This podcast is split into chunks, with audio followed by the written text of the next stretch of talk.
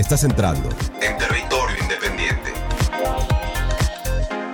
con Andrea Montalvo. Los titulares. ya quedando a las 6 de la tarde completamente sin luz. Ya se hizo el reporte, de hecho ayer, varios vecinos. El saldo es blanco, sin fallecidos ni heridos por el paso del huracán Grace en Campeche, Quintana Roo y Yucatán. Ahora Jesús Lucía Trasviña Valderrat. ¡Viva el mejor presidente de México! ¡Viva la cuarta transformación! ¡Viva! ¡Mueran los neoliberales conservadores! Territorio independiente. Muy, pero muy buenas tardes. El día de hoy, siendo las 13 con un minuto de la tarde, no va a estar Andrea Montalvo. El día de hoy estará su servidora Claudia del Río y Luis Castrillón llevando este programa.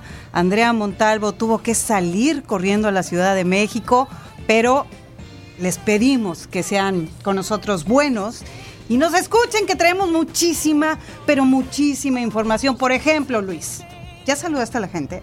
Porque eh, no seas grosero. Pero estaba dándote chance que hablaras. Muy buenas tardes, Claudia del Río. Muchísimas gracias. Muy buenas tardes a todo el auditorio de Área 88.5 FM. Esto es Territorio Independiente. Eso, esto es territorio independiente. Y empezamos con, con información que las vamos a platicar porque tenemos muchísima información. Y no me dan los números, Luis. No me dan los números de los vacunados, de los que sí tienen vacuna, de los que no tienen vacuna, que sacan unos números, luego sacan otros. Pues es imposible que no confundan a la población, Luis, ¿sí o no?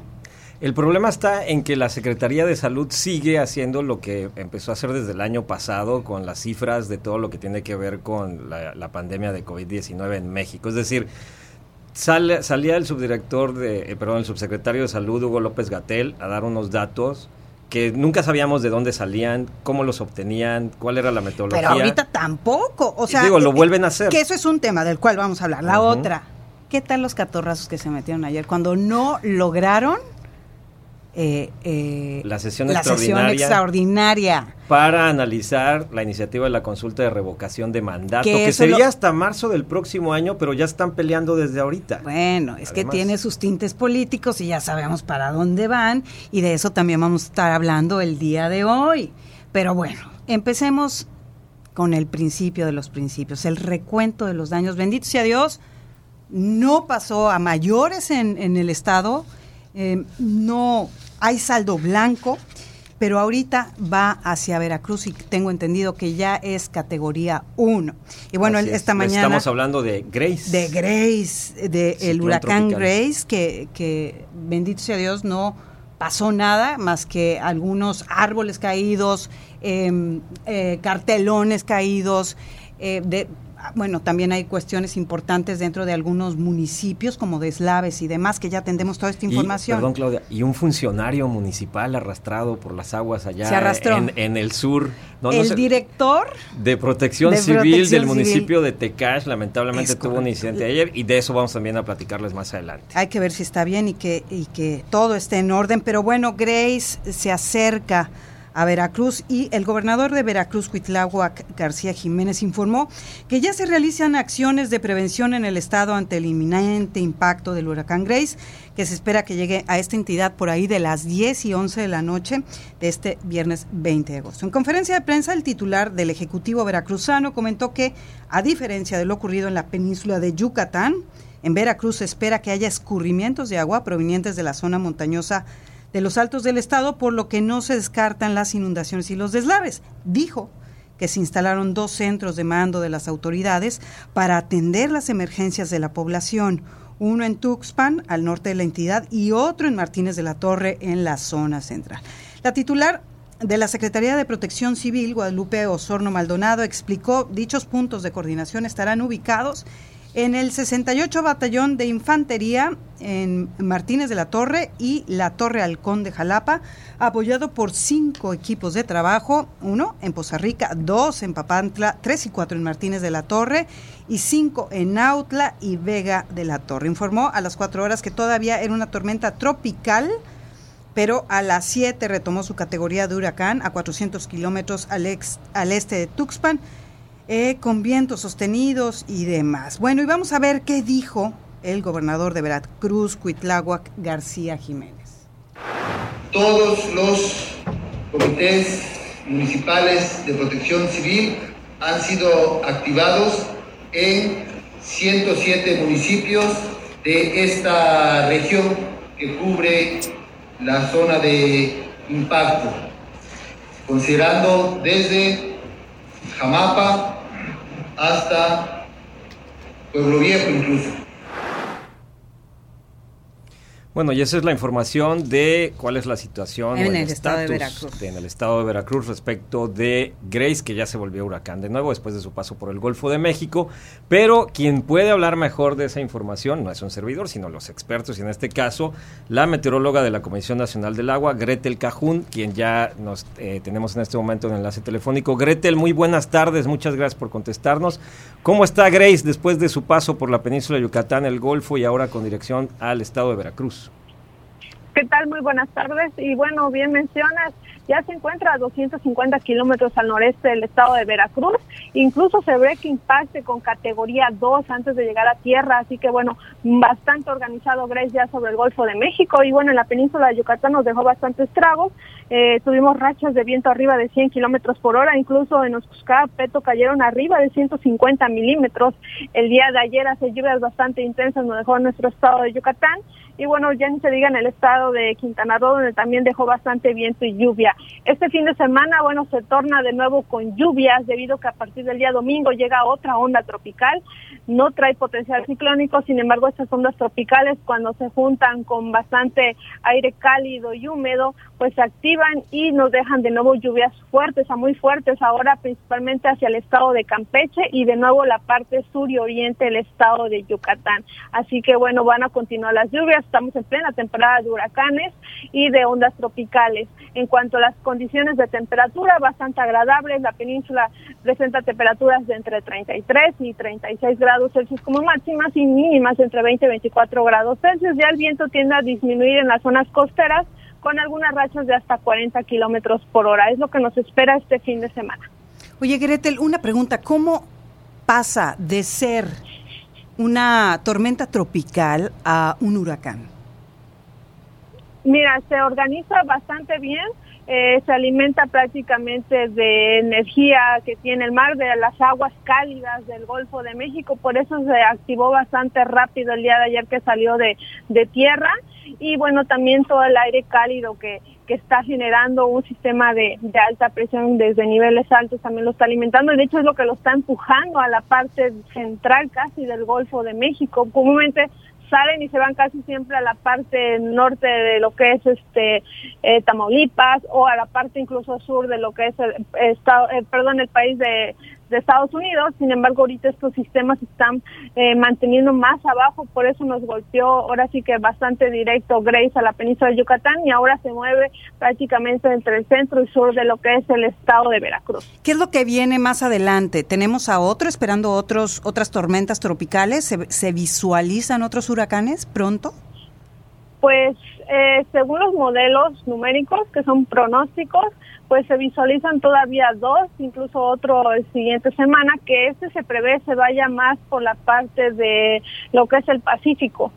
Pero sin embargo, antes de al Pacífico por la cuenca del istmo de Tehuantepec, es donde nos deja bastante lluvia la parte sur de la península de Yucatán. Y bueno, ya ni se diga la parte sur también de, de lo que es Veracruz, Chiapas y Oaxaca. Así que estos sistemas van a seguir llegando, incluso ya vamos a entrar en el mes de septiembre donde tenemos los picos máximos de estos sistemas tropicales. Y bueno, no hay que bajar la guardia, van a seguir llegándonos ya sea onda tropical, tormenta tropical o un huracán. Bueno, pues muchísimas gracias y estamos en contacto. Vamos a seguir informándonos sobre esto. Muchísimas gracias. De nada, bonito fin de semana. Hasta luego. Territorio Independiente.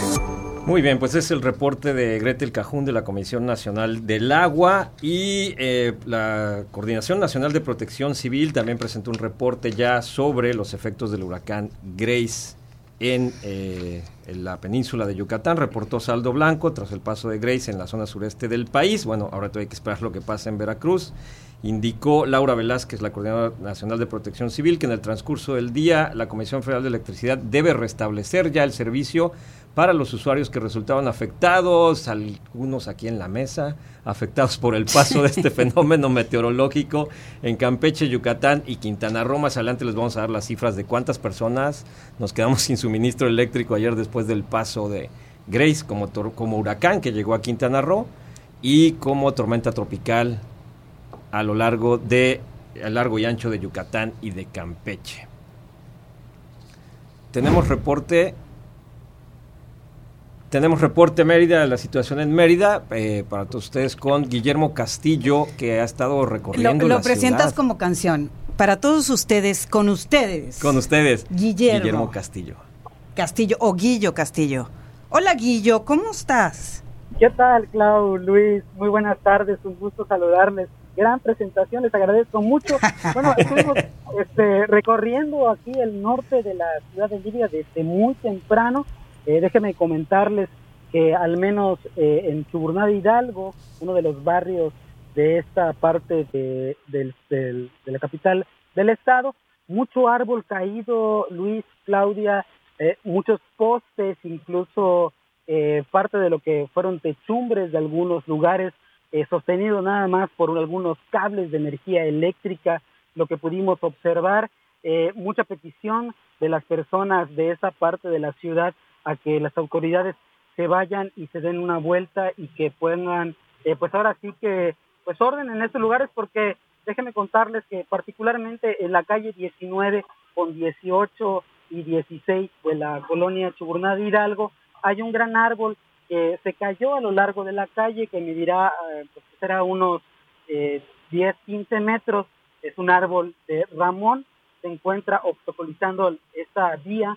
Y pues bueno, los vecinos por allá nos pidieron de favor que le pidamos a su vez a las autoridades que vayan a podar porque bueno, están construyendo esta vía. ¿En qué nos puedes repetir la dirección donde se encuentra este árbol, porfa? Claro que sí, es la calle 19 con 18 y 16 de la colonia Chuburná de Hidalgo. O sea, sí. Se dice que hubo saldo blanco porque no se registraron muertes por el huracán o la tormenta tropical del Grace, de Grace, ¿no? Pero en realidad hubo muchísimos, eh, muchísimas caídas de árbol, eh, eh, desgajados los, algunas paredes de algunos edificios. Por ejemplo, ayer entré a una tienda de autoservicio de renombre y la ventana estaba rota completamente y fueron vientos, me dicen ustedes vientos, a mí me acaba de bautizar esta bella ciudad con, con Grace, ¿no? Pero sí hubo muchos destrozos y los vientos fueron atípicos de lo que es una tormenta tropical en Yucatán, tengo entendido por supuesto, algo de, lo que pudimos escuchar ayer en el recorrido, incluso lo que pudimos experimentar por nosotros mismos, no era la parte de la lluvia o la gran cantidad de agua que cayó durante el año pasado, sino los fuertes vientos particularmente que estuvieron ayer. Eh, quiero comentarte que precisamente durante el recorrido de ayer, gran parte de la ciudad de Mérida, donde estuvimos este, haciendo esta suerte de, cobertura informativa, se observaba con estos árboles caídos, con estos postes caídos, incluso eh, ahí al oriente de la ciudad, muy cerca de CTM, eh, vimos al menos en una calle cuatro postes caídos, estos postes que son de madera. Eh, Rotos a la mitad, ¿no?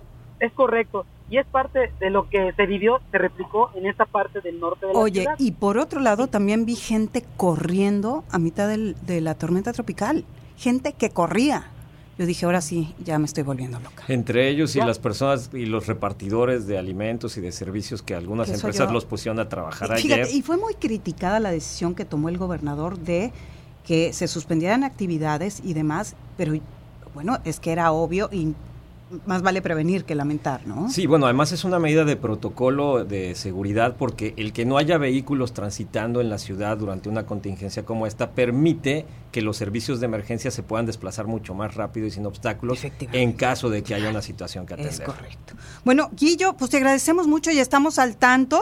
Estamos hablándote al ratito para hablar de otras cosas más. Estamos pendientes y reportando desde, distintos puntos de la ciudad de Misión. Buenas tardes. Adiós. Territorio Independiente.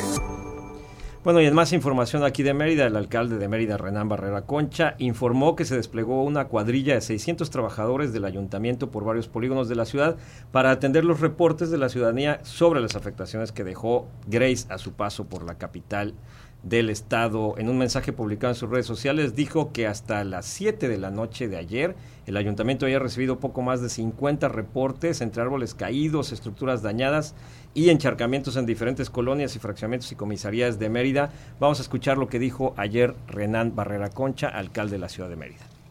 Estamos aquí haciendo los recorridos en diferentes puntos de la ciudad. Ahorita estamos eh, terminando de levantar este poste que cayó aquí en, en, las inmediaciones de la plaza principal, algunos árboles también caídos, tenemos más de 50 reportes. Pedirles que por favor nos ayuden a reportar a Ayuntatel a través de las redes sociales también del ayuntamiento. Tenemos 600 personas trabajando en diferentes colonias y comisarías de la ciudad.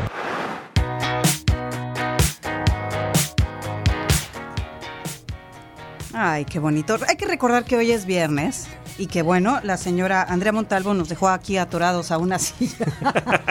Pero vamos a festejar el día de hoy que es viernes, gracias a Dios es viernes, señores.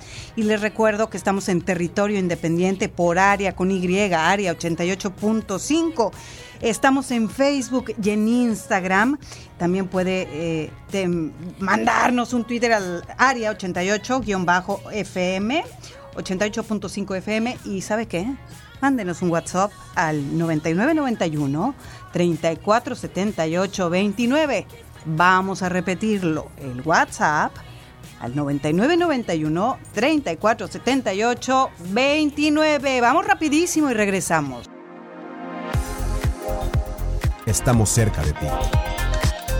En territorio independiente. Ya estamos de vuelta, ya estamos de vuelta en territorio independiente 88.5 área FM. Claudia del Río, seguimos con información. Oye, de- nada más que de- apro- se aprovecharon Aprovecharon.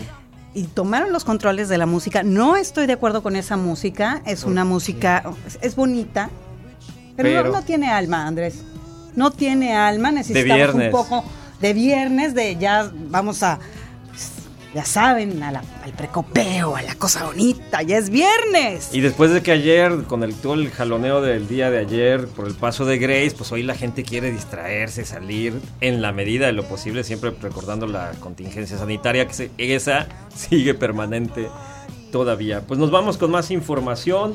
El ejército mexicano inició ya el plan DN3 para atender a la población, principalmente del oriente del estado, la Secretaría de la Defensa Nacional, a través de la décima región militar y la 32 zona militar, informó que después de las afectaciones que provocó la tormenta tropical Grace a su paso por Yucatán, elementos del ejército y la Fuerza Aérea Mexicanos ya aplican de manera ininterrumpida el plan DN3 en su fase de auxilio en los siguientes municipios y sus comisarías Valladolid, Temozón, Calotmul, Tixcacalcupul, Peto, Tecash, Oshkushkap y Chiquín Sonot. Entre otras acciones está el auxilio y la evacuación de las familias afectadas por las inundaciones hacia lugares seguros, la remoción de escombros, el desasolve de coladeras, retiro de árboles y ramas en áreas urbanas y rurales y recorridos para liberar las obstrucciones en las diversas vías de comunicación, así como identificación de las afectaciones que se hayan registrado. Y allá en Tizimín, Juan Montoya, eh, vamos a, bueno, no a Valladolid, nos vamos, perdón, no Tizimín, nos vamos a Valladolid,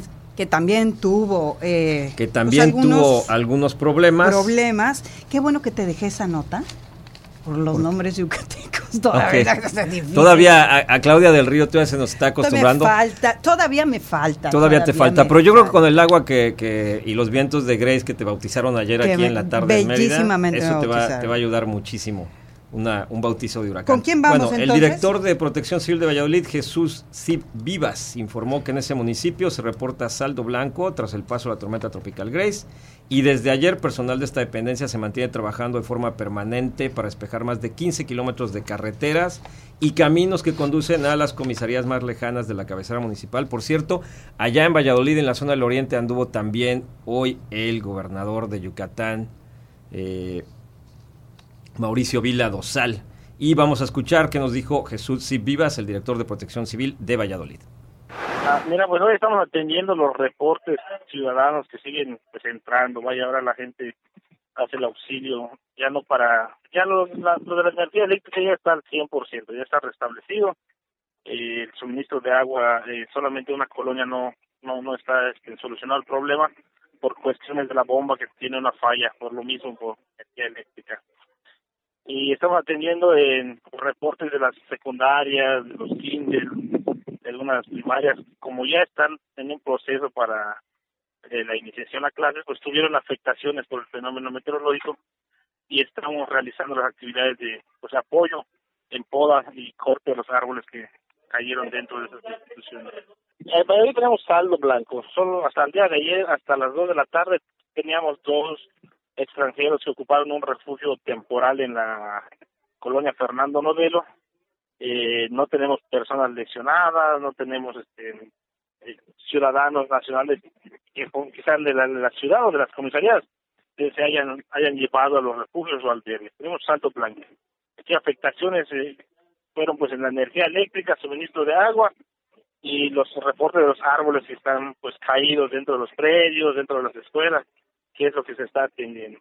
En, en cuestión de mis comisarías vulnerables, eh, hicimos la limpieza de, de, las, de, las, de las carreteras, los accesos principales para esas comunidades vulnerables que sí sufrieron pues afectaciones, pero saldo blanco igual, ninguna vivienda dañada, eh, ningún lesionado, nada, todo tranquilo.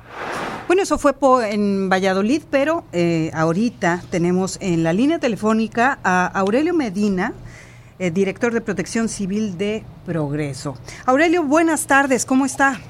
Buenas tardes. ¿Cómo van? ¿Cómo empezaron? ¿Cómo fue su jornada el día de ayer después de esta tormenta tropical Grace? Bueno, pues preparados desde días antes con refugios, con todo lo que se pudo haber programado con anterioridad como medida de precaución. Pues enfrentamos la, la contingencia de ayer. En la mañana pues estuvo con mucho aire, mucho viento fuerte, no hubo lluvia, pero a partir del mediodía se juntaron las dos cosas. Alrededor de las 4 de la tarde, por ahí.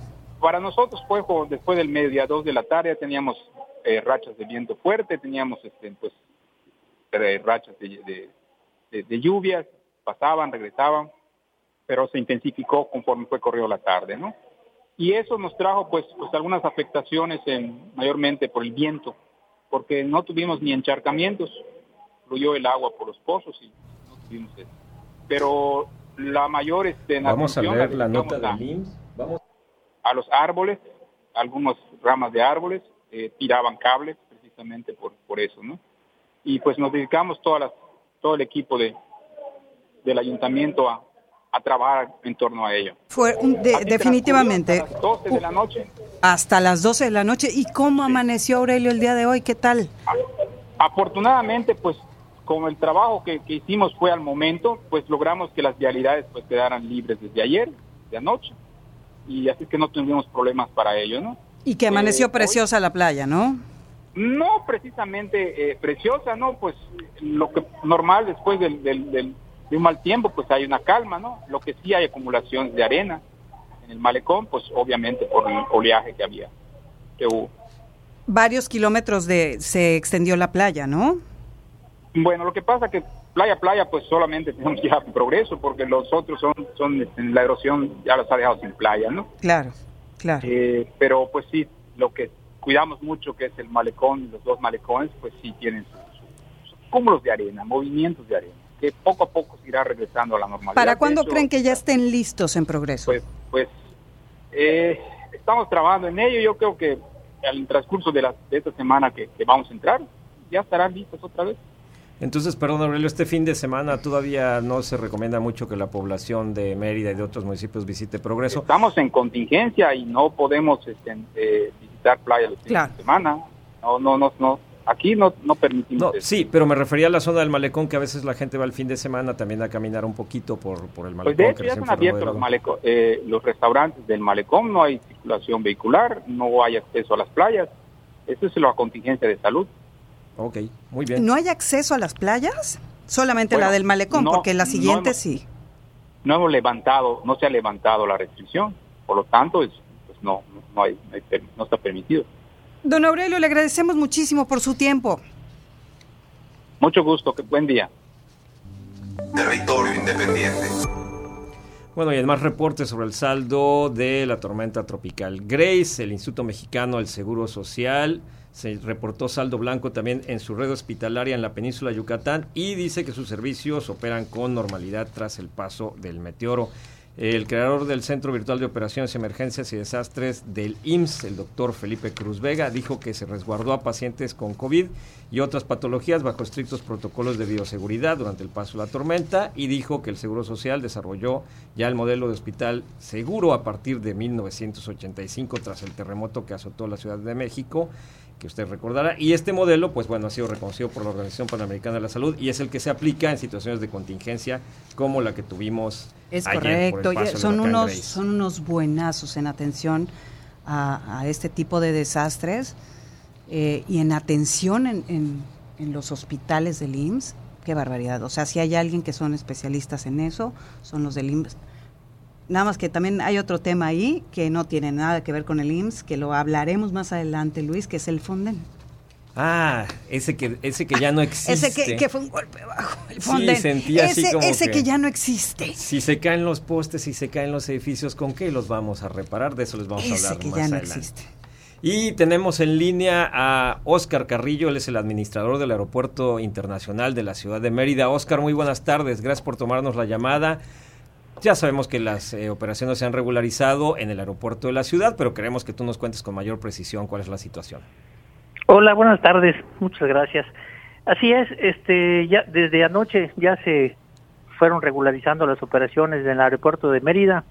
Anoche ya recibimos un, vuelo de Houston y bueno, hoy ya desde la mañana muy temprano eh, la gente pues llegó al aeropuerto para buscar eh, cómo salir a través de los vuelos que ya estaban programados el día de hoy. Eh, ya prácticamente estamos operando al 100%, ya hoy ya no tenemos vuelos cancelados. Y bueno, eh, reportando, sí, así es, este, reportando también que el aeropuerto no, no sufrió ningún daño importante, algunos eh, ramas o árboles caídos allá en el, en el acceso principal, pero fueron atendidas inmediatamente. Muy bien, muchísimas gracias, Oscar. Si vas a pasar por ahí, Andrea Montalvo, nos la saludas. No le o la regresas, o la regresas, así de fácil. Exactamente. Así de fácil, agárrala de las greñas y tráela para acá. Muy Tienes bien. el permiso. Bueno, vamos a otras cosas. Muchísimas gracias. Bueno, y fíjese, Luis, ¿tú te quedaste ayer sin luz? Sí, yo y aproximadamente cerca de medio millón de personas, creo, y no estoy exagerando con la cifra, ¿eh? pero son más de 400 mil personas que nos quedamos sin suministro eléctrico solamente aquí en el estado de Yucatán. Y es que es terrible, porque evidentemente si no tienes luz, pues no tienes algunos otros servicios como tu teléfono. Fue un, fue, fue un caos Un ahí durante unas horas, ¿no? Y eso además destapó el problema de los, las, los cruces que hay en las conexiones que establece la Comisión Federal de Electricidad, porque en algunas zonas va uno haciendo recorridos también y encuentras que hay un edificio que tiene luz y el de enfrente no tiene. No, eso no y lo la entiendo. casa de al lado Fíjate, te, te voy a decir lo que dice la Comisión Fe- Federal de Electricidad. Informó que el corte a las 10 de la mañana, se, resta- eh, se re- eh, que al corte, ellos de las 10 de la mañana, restableció el suministro de electricidad al 94% de los 698.852 usuarios afectados con cortes de energía en el paso de- del huracán Grace en Quintana Roo y de la tormenta tropical Grace en Yucatán y Campeche.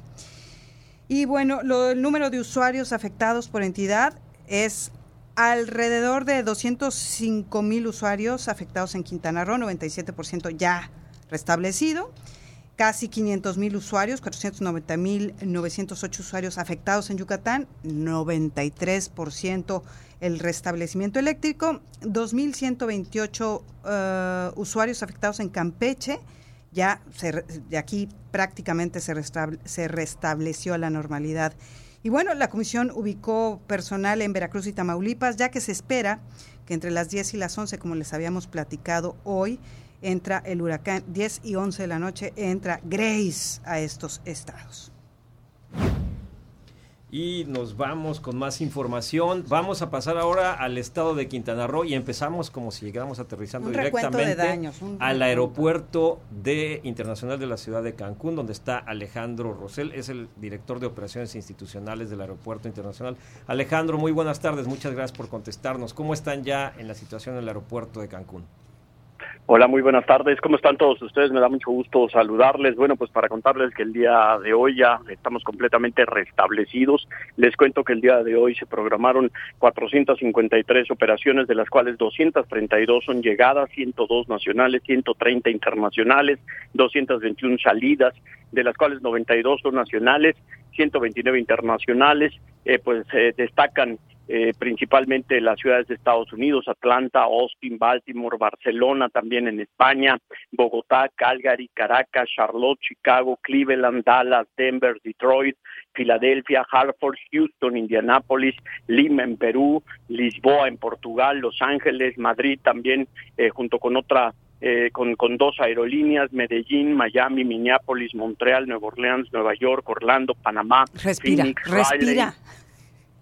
Soy Lexides, Sao Paulo, San Antonio, San Francisco, San José, San Luis, Seattle, Tampa, Toronto, Washington. Eh, son los destinos internacionales que el día de hoy están operando en el Aeropuerto Internacional de Cancún. Continuamos con eh, los importantes destinos eh, eh, nacionales como esa Ciudad de México, Monterrey, Guadalajara, Ciudad Juárez, que también están operando el día el día de hoy. Algunos destacan principalmente por la cantidad de vuelos que tienen, como Monterrey, que tiene 16 vuelos del día de hoy desde ya hacia Cancún.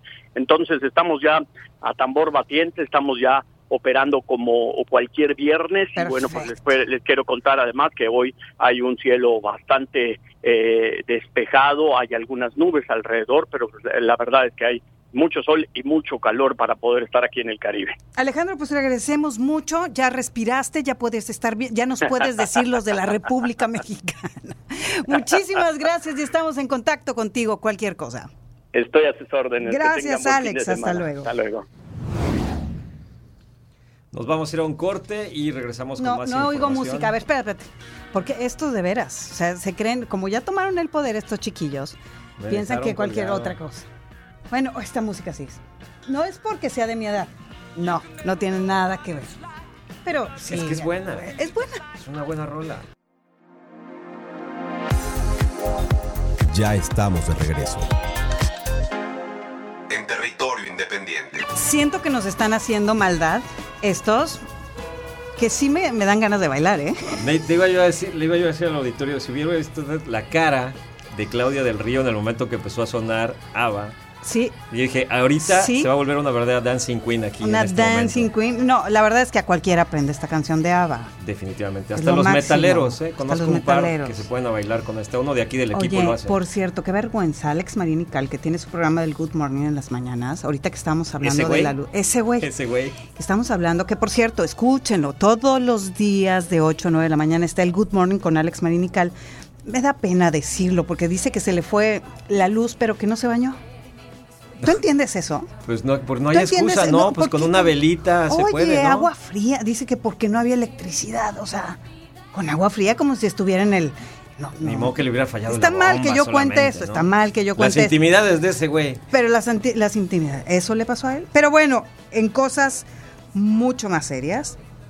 Y hablando, seguimos hablando de Grace y de todo lo que pasó con Grace. Pues en Quintana Roo, el gobernador Carlos Joaquín González informó que la trayectoria del huracán Grace tuvo, eh, sobre estuvo sobre territorio estatal y en conferencia de prensa el mandatario estatal dijo que el meteoro causó algunos daños a la infraestructura pública y cortes a la energía eléctrica en municipios como Solidaridad, Benito Juárez, Tulum, Felipe Carrillo Puerto, mientras que localidades del sur del estado no tuvieron mayores incidentes. Esto fue lo que dijo el gobernador. Su recorrido por Quintana Roo fue eh, entrar ahí donde les comentaba, en- al norte de Bocapaila, al sur de Tulum, se metió sobre el territorio del municipio de Tulum y entró a la zona de los Chunes, allá en Felipe Carrillo Puerto, pasó sobre el poblado de Chunyá, al sur de Tijosuco, allá en Felipe Carrillo Puerto, al sur de San Ramón, al sur de Francisco May, y salió a territorio de Yucatán por Ixcabil.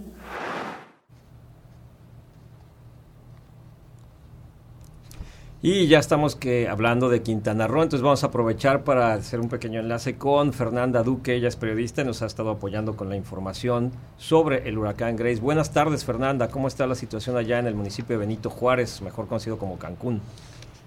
Hola Luis, buenas tardes. Eh, pues bien, ahorita ya salió el sol, ya tenemos un clima más, más este, parecido a lo que generalmente se tiene en Cancún. El reporte hasta el momento es que el 95% de la energía eléctrica ya está, ya está restablecida en el municipio de Benito Juárez. Quienes todavía tienen problemas de luz son debido a que los transformadores aún no se reparan completamente por árboles y postes caídos. Eh, mientras tanto, eh, también se, se, está reportando que al menos 30 planteles de nivel básico en la zona de Tulum y Felipe Carrillo Puerto continúan, pues bueno, presentando defectos en energía eléctrica. Hay daños en barras perimetrales, vidrios rotos y la cifra podría incrementarse debido a que pues los problemas de comunicación aún no terminan de llegar todos los reportes de la zona norte en cuanto a los planteles. También se, se informó que en Puerto Morelos se pudieron, se pudieron haber perdido cerca de 200 niños de tortuga debido al alto oleaje que dejó Grace. Sin embargo, esta afirmación también todavía se está corroborando debido a que sigue fluyendo la información acerca de los daños dejados por el, por el huracán Grace. Muy bien, muy bien, Fernanda. Pues te agradecemos muchísimo y estamos en contacto para más información. claro, estamos atentos. Muy bien. Territorio independiente. Y en más información del municipio de Benito Juárez, hace un momento lo comentabas, Claudia, dijiste la palabra clave, Fonden. El Fonden, que es el Fondo para la Atención de Emergencias. ¿Es o era? Te voy a decir como el del chiste, ¿no? ¿Es o era? Voy a llorar. No, no, no, y esto es, esta, es, esta información es muy seria, porque tú te acuerdas que desaparece en el Fonden este, sí, a finales del año pasado. 7 de octubre del 2020, el presidente Andrés Manuel López Obrador dijo que el Fonden desaparecería porque los funcionarios hacían compras ilícitas a precios muy elevados y había gente que vivía de venderle a gobernación haciendo buenos negocios, que no, hacía compras sin licitar. Y ahora, ¿te acuerdas el, el estudio que acaba de salir, no? Así es. Ahora resulta que el Instituto Mexicano para la Competitividad dice que existe un riesgo creciente en varias dependencias del gobierno federal porque ahora hacen adjudicaciones directas, es decir, en vez de hacer licitaciones públicas, de someter a concurso la compra de diversos materiales o realización de diversa obra pública, lo que hacen es, bueno, pues a este es en el que yo confío y yo como autoridad moral de gobierno federal, pues le puedo dar la lana y que nadie me diga nada, ¿no? Oye, pero regresando a este tema del Fonden, que es terrible, ¿qué fue lo que sucedió ahí con, con Jesús Polmo? Es, eh, Jesús Polmo es, el es diputado federal por Quintana Roo y bueno, él lamentó una vez más, como lo han hecho muchos otros, la desaparición del Fondo Nacional de Desastres este sexenio y dijo que los legisladores van a tener que buscar ahora cómo etiquetar recursos de la federación mediante diversas gestiones ante la Secretaría de Hacienda y Crédito Público para poder atender de primera mano a la población que resulta afectada por fenómenos hidrometeorológicos como el caso del huracán Grace. Es decir, una vez que desapareció un programa especial para desastres, no hay un programa específico que hoy se pueda utilizar para decir, bueno, de aquí sacamos dinero, eso, esta bolsa y atendemos a la contingencia y a los damnificados y a los resultados de esto, sino que ahora van a ver de dónde sale el dinero para atender a estas personas. Bueno, y estando, y hacemos en todo este recuento de los daños, tenemos en la línea telefónica a David Ortiz Mena, que es el presidente de la Asociación Hotelera de Tulum. Eh, ¿Cómo estás, eh, querido David? Buenas tardes. Buenas tardes, me da mucho gusto saludarse, eh, saludarlos a sus órdenes desde Tulum, Quintana Roo. Y bueno, pues poniendo de nuevo en marcha nuestros hoteles, listos ya de nueva cuenta para atender al turismo pero sí pues ante una situación complicada después de un fenómeno de este tipo. Afortunadamente los daños que se reportan son menores, pero aún así pues causa unos estragos importantes. Ante el COVID y ahora un huracán, eh, querido David. Así es. ¿Cómo lo están enfrentando ustedes? Pues eh, la mayor parte de los daños son árboles caídos, por supuesto palapas, no pegó eh, directamente canceles, eh, se movió ligeramente, iba a entrar hacia el, hacia el norte de Akumal, finalmente entró un poco hacia el sur de Tulum, eh, un poco más tarde de lo previsto y un poco más lento de lo previsto. Sí causó un, daño, diría yo, de, de, bajo a, medio. Eh, tuvimos una buena organización. La mayor parte de los turistas que estaban en, hoteles de zona costera, hoteles eh, con una infraestructura un poco más delicada, se movieron al, centro de la ciudad. También hubo albergues para, para turistas eh, gran parte de los de, los hoteles que tenemos están eh, suficientemente construidos para aguantar fenómenos de este tipo y hasta huracanes de nivel 2 o 3. Entonces, esos eh, no hubo que reubicar a los huéspedes. En otros casos, pues se le invitó a los huéspedes a tener salidas anticipadas. También muchos se trasladaron a, a Cancún. Pero bueno, en cualquier caso, pues eh, es complicado porque viene el fenómeno vinieron cortes de luz muy importantes. Todavía hay zonas que no tienen luz hasta este momento. Eh, si bien es cierto que esto no afecta. ¿En qué porcentaje están, David? Eh, de ocupación. De ocupación, de, ocupación. Eh, de promedio del destino un 60%. Ajá. Eh, eh, ese, ese ocupación más o menos se, se mantuvo después del fenómeno. Probablemente salieron de unos hoteles para irse a otros hoteles un poco más hacia el centro de la ciudad. Eh, pero sí es un reto, es un reto porque al día siguiente pues no hay luz eléctrica, las líneas telefónicas interrumpidas, la carretera federal con ciertos estragos, esto complica que los colaboradores lleguen a su centro de, trabajo y finalmente pues eh, no solo hay que revisar que todo esté en condiciones ya seguras, sino hay que hacer las acciones de limpieza y dar servicio a los huéspedes. Todo esto eh, mientras seguimos teniendo una pandemia, ¿no? Claro, una pandemia.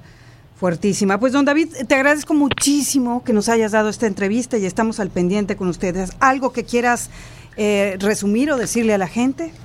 Estoy siempre a sus órdenes, eh, decirles que Tulum está de pie, y pues los invitamos a visitar nuestro destino. Muchísimas gracias, David. Bueno, pues Tulum está de pie, dice el presidente de la Asociación de Hoteles en Tulum.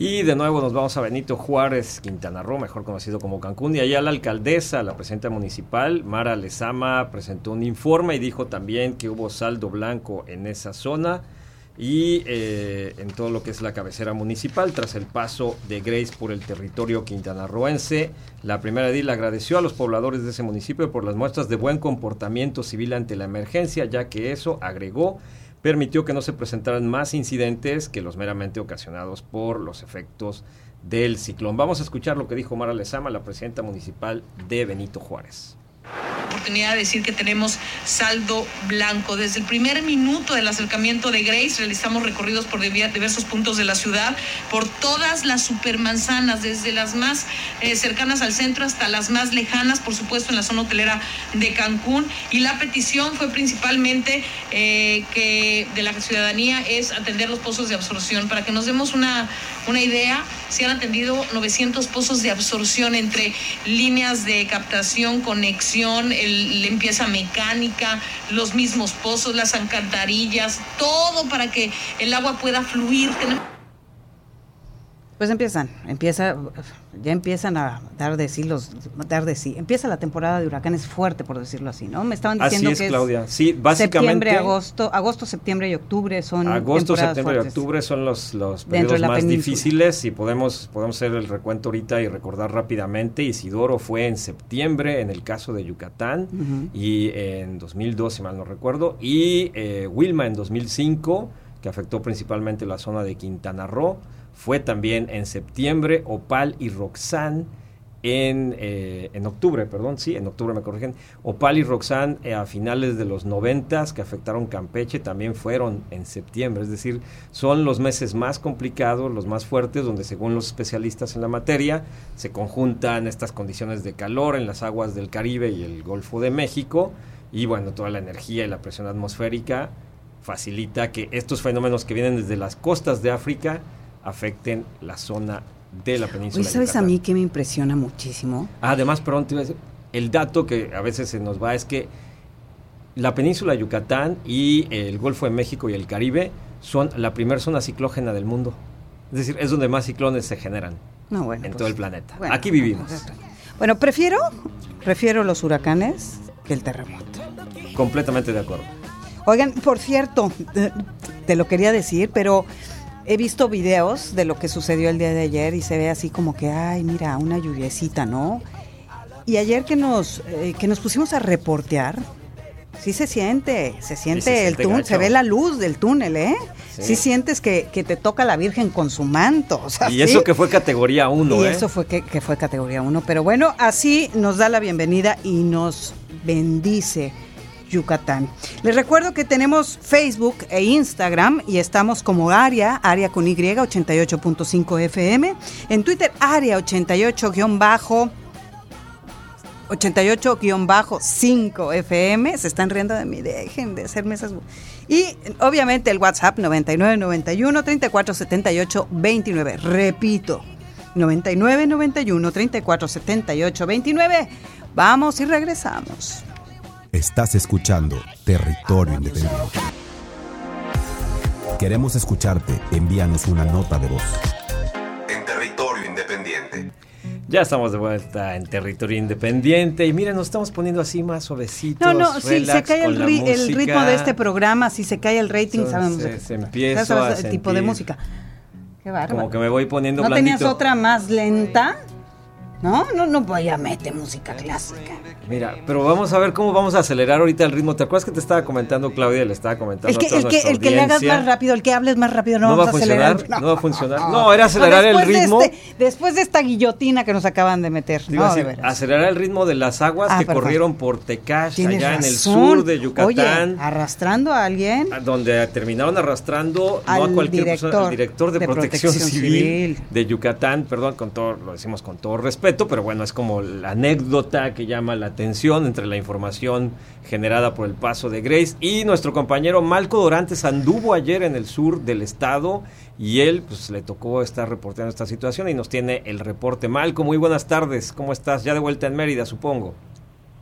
Hola, ¿qué tal compañeros? Muy buenas tardes. Así es, estamos ya de vuelta en Mérida para informarles a ustedes y a todos los radioescuchas que amablemente se conectan a este programa noticioso. Como bien ustedes comunicaban, compañeros, ayer eh, la violencia en que bajaba el agua ahí de los cerros de Tecash les provocó que una persona sea atrapada prácticamente por la corriente de esta. Les explico, en Tecash, obviamente, como ya saben y si no saben, pues eh, está rodeado de, de Cerros. de cerros, claro. Entonces estos cerros, cuando se llenan las grutas que se encuentran abajo de los cerros, rebosa el agua y es lo que baja hacia la ciudad de Tecash. En esa, en esa zona de Tecash, prácticamente a dos cuadras, dos, tres cuadras del Palacio Municipal, muy cerca de la ermita, fue en donde el director de Protección Civil Municipal de Tecash, eh, Johnny, se encontraba, Johnny Barón, Joil se encontraba laborando y solicitando a los pobladores que se retiraran de esa zona, porque bien indicaba que las personas se reúnen en esta, en ese lugar para tomar fotografías, para grabar videos, ignorando y olvidando que ponen en riesgo su vida. El director asegura que ahí se encontraba trabajando cuando lamentablemente cayó a un canal que el mismo ayuntamiento construyó para que ayude a, a circular el agua y pues la presión y la violencia con la que bajaba el agua pues prácticamente lo succionó gracias a los mismos pobladores también que ahí se encontraban y por supuesto al ejército mexicano quienes se encontraban trabajando de igual manera, pues lograron salvarlo, lo sacaron del agua y lo pusieron a salvo. Platicamos hace unos momentos con él y si, si me dejan y me permiten, pues, esto es lo que nos comentó. La naturaleza nos demuestra que basta un instante, ¿no? Para que te enseñe el poder que tiene. Eh, ¿Qué fue lo que sucedió? Pues nosotros estábamos invitando a la gente del lugar porque habían demasiados curiosos. Esa gente está viendo el agua y lo ve más que nada como un atractivo y se está acercando para to- tomarse fotos, para estar grabando. Pero nosotros nos dimos cuenta de la dimensión del problema y estuvimos invitando a la gente que vivía del otro lado de la, de la calle a que pasaran enfrente, porque enfrente casi no estaba cruzando el agua. En ese momento, pues nosotros nos estábamos acercando eh, para hablar con una familia, cuando de repente yo al pisar eh, el corrientar del agua me jala eh, la pierna derecha hacia lo que viene siendo un caño, que es donde, donde pasa el agua.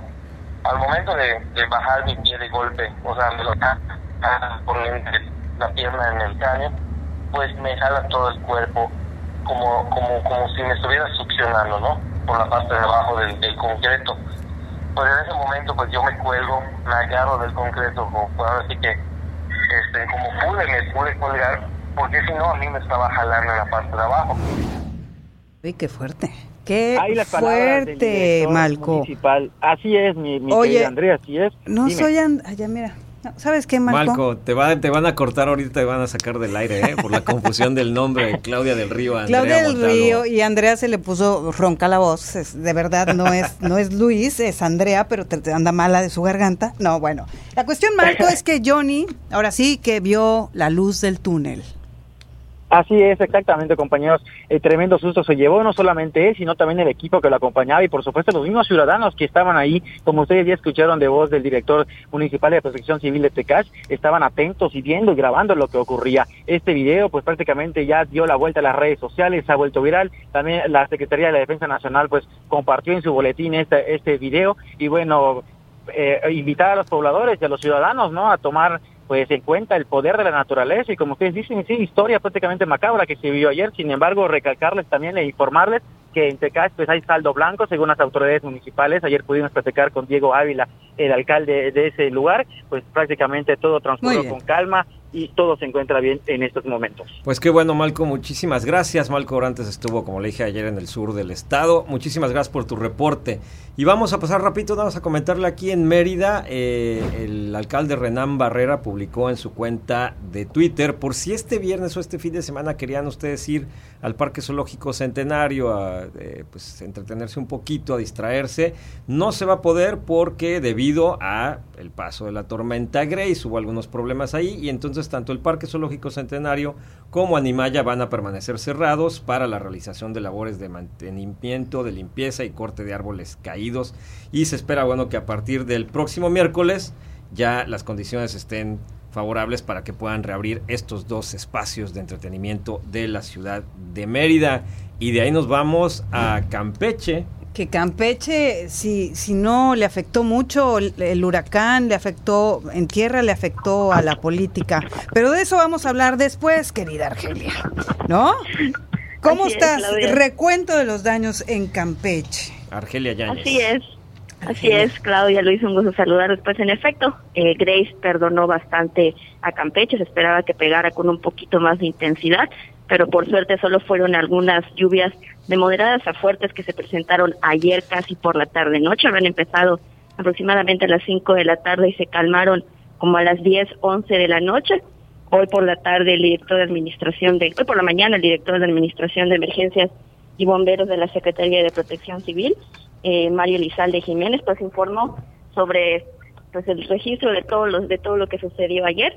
Solo aquí en la capital solo se registraron algunas caídas de, de árboles, de cableado, no se afectó la energía eléctrica y pues se inundaron algunas colonias aquí en la capital campechana. En los otros municipios tampoco se registraron daños importantes ni tampoco hubo pues alguna pérdida de, de vida. En el municipio de Calquiní, aquí en Campeche, donde se encuentra Isla Arena, ellos tenían una alerta de evacuación ante cualquier eventualidad, no fue necesaria ejercerla y también se habilitaron algunos refugios temporales que tampoco fue necesario pues que la gente acudiera a ellos. Pero vamos a escuchar lo que dijo la Secretaría de Protección Civil con María Elizalde Jiménez. en los municipios del norte y oriente del estado son los que ya empezaron a sentir vientos, lluvias. Fue el caso de Calquiní donde tuvieron cuatro árboles caídos, en Copelchel tuvieron tres árboles caídos, aquí en Campeche solamente un árbol caído y tuvimos alrededor de 25 reportes por cableado. En Campeche una lámpara de alumbrado público causó un poco de pánico eh, por la noche de ayer ya que al caer y los cables hicieron contacto con la reja de un garage, la cual estaba electrificada y pues, obviamente los propietarios de esta vivienda empezaron a sentir temor. Llegó el personal de bomberos, eh, aislaron el lugar, una vez que llegó el alumbrado público también, se cortó la energía y, y se pudo resolver sin ningún, sin ningún problema. Hoy las condiciones meteorológicas pues han, han cambiado y se ve eh, regresó el calorcito, el sol aquí en, en Campeche y pues esperemos que continúe así. ¿Estás presumiendo, Argelia? ¿Nos estás Claro que sí. presumiendo? Oye, Claro ya que, que estás sí. aquí, esto eh, decían por ahí eh, eh, que podría ayudar a la pesca del pulpo dentro de dentro de Campeche, ¿es así? Que la, la tormenta había impedido que salieran al mar, pues, pero que hoy en día les puede ayudar, ¿no?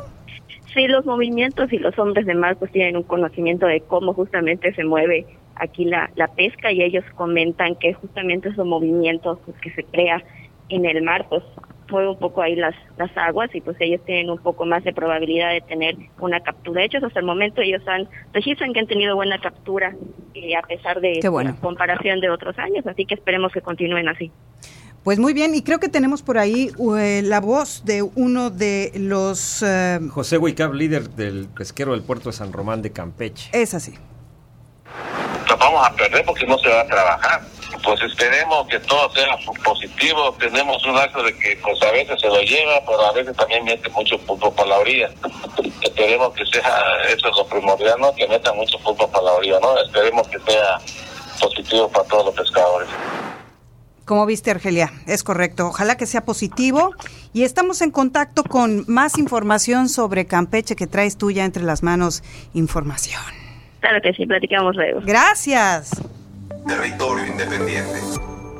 Bueno, pues esa es la información en el puerto de, de Campeche. Me imagino que Argelia Yáñez, después de que ya termine su jornada de reporteo, se va a ir a disfrutar de una zona Yo ya- bellísima ya como es la del malecón. Yo ya oí vasos. Ya se oyó el golpe ya del se oyó el cristal. golpe del cristal, ya se oyó. Ya está, Ya, ya. se- ya. Ya está en viernes. Y oí por ahí una música lounge que estaba escuchando. Pero la vamos a tener que interrumpir si ya está en el choque del cristal, porque al rato nos tiene que compartir varias cosas de la grilla que Es está correcto, fuerte. está buenísimo. En el caso de Campeche. Y mientras aquí en la ciudad de Mérida sabemos que Guillermo Castillo, así como lo Guillo presentaba de el nuevo, Pillo Castillo. anda rolando por diversos puntos de la ciudad y entre otros ha visitado y está en el centro del en el centro histórico de Mérida para que nos comente cómo están las cosas allá después del paso de Grace. Quillo. ¿Qué tal? Muy buenas tardes, Luis, Claudia. Pues sí, comentarte que después del paso de esta tormenta tropical Grace que nos dejó vario viento, eh, pues vimos en el centro aquí histórico de la capital yucateca, pues un movimiento normal en los negocios, ya se están reincorporando, o más bien se reincorporaron, eh, aquellos negocios que se dedican a la, prestación de servicios como eh, turismo, como guías de turistas, ya están laborando de forma normal. Ayer que estuvimos dando una vuelta en, en medio de la tempestad, ahora sí, eh, nos tocó pues, ver algunas luminarias caídas, algunos árboles caídos, ahora sí que en la Plaza Grande de Mérida, eh, estos elementos, ahora que fuimos en esa zona, pues ya han sido retirados por las autoridades, ya han sido levantados, ya han sido cortados, y pues bueno, allá estuvimos en, la mañana, y pues ahora sí que el movimiento hasta el momento parece normal, ahora con algunas nubecitas, pero con un sol muy fuerte desde muy temprano en la mañana, Luis Claudia. A ver, dinos la verdad, ¿ya estás festejando este fin de semana? Esperamos este, hacerlo ah, cuando termina este emisión. Pórtate bien, Guillo. Pórtate bien. Nos han traído malos reportes de tu comportamiento en el centro my de, la, de la ciudad de Mérida, Yucatán. Oigan, pues bueno, ya sabe que estamos en territorio independiente y eh, el Facebook, que tenemos Facebook, tenemos Instagram, Aria con Y88.5 FM, en Twitter, Aria 88-5 FM y WhatsApp. ¿Cuál es el WhatsApp, Luis? 99 91 34 78 29 para que nos mande un mensaje. Pónganos algo alegre a Claudia del Río y a un servidor Luis Roberto Castellón. O díganos lo para que este quieran. viernes. No pasa bueno, nada, igual lo no que usted nada. guste y aquí lo compartiremos. Estamos cerca de ti. En territorio independiente. Estamos cerca de ti. En territorio independiente. Si usted todavía sigue a pesar de la música que está poniendo nuestro querido operador y director, ingeniero y demás, les agradecemos profundamente, profundamente a todos ustedes. Oye, Y ya te la tenemos- deja ahí, ¿eh? Sí, la deja ahí, la deja ahí, como así de no me importan, ya en plena rebeldía, rebeldía, y ya es el cansancio, no de trabajo, dice que está en CrossFit. Mira nada más, ¿no? O sea, dijo así, como se fue Andrea, yo aprovecho y hago lo que Claro, quiero. claro, dijo, pero ¿no? pues sí, nada más Ya que hay jefes, hay jerarquías en este lugar. Oigan, nos escriben, Alex Marín, saludos desde pensiones, excelente servicio informativo. Mira nada más, muchísimas También nos escribe, gracias, ¿quién más? Alex. Eh, Yo no necesito cohetes. Eric Zumárraga dice, muchas gracias por la cobertura especial de ayer, excelente trabajo, muchísimas gracias Eric, pues es para ustedes que estamos haciendo Oigan, la verdad es que la señora Montalvo se rifó ayer, porque sí, este, casi se le cae un árbol encima, pero bueno. María Flor Amezcua, buenas tardes, Colonia San Antonio, Ojos CFE. Eh, Colonia San Antonio, Cagua 2, no hay luz y no hay agua desde ayer a la 1.30, así que no digan que ya está todo arreglado. CFE ya no contesta y Japay ni suena la línea. Va, va, a llegar, va a llegar el momento. Pues no, anda a tener un trabajal estos Un trabajal enorme, pero pues sí es un poco difícil estar, estamos acostumbrados, ¿no? De pronto quienes tenemos el privilegio de gozar de energía eléctrica y de agua potable y nos desespera. Todos le pedimos a, a María Flora Mezco, bueno, y ahí pasamos el reporte. Si alguien más de ustedes que nos está escuchando tiene algún reporte en alguna zona Mándelo. de que no tiene energía eléctrica o agua potable, nos lo manda. Y tenemos ya en tenemos ya en el teléfono a Carla Escofié. Ella es activista en materia de derechos humanos y es además la directora del Centro de Derechos Humanos de la Facultad Libre de Derecho de Monterrey. Y te queremos saludar y te, muchísimas y agradecerte muchísimo, Carla, por tomarnos la llamada para que nos platiques acerca de esta resolución que dio ya la Suprema Corte de Justicia de la Nación respecto de la votación secreta por la iniciativa de matrimonio igualitario aquí en el estado de Yucatán, que además proviene esto de una larga historia de varios intentos de que se legisle el matrimonio sin distinción de identidad de género aquí en el estado de Yucatán. Muy buenas tardes y muchas gracias, Carla. Bienvenida. Hola, muy buenas tardes. Muchas gracias por la llamada. Bueno, cuéntanos cómo está este asunto, sobre todo la parte legal, porque no es el primer intento, no es la primera vez que, las, que las, y los activistas de Yucatán eh, acuden a solicitar el apoyo de la Suprema Corte de Justicia de la Nación. Entonces, si nos pudieras poner un poquito en contexto y explicar exactamente cómo es que esta vez la Suprema Corte ya dijo sí a uno de estos recursos que se metieron y cuál sería la consecuencia y ahora a qué va a estar obligado el Congreso del Estado.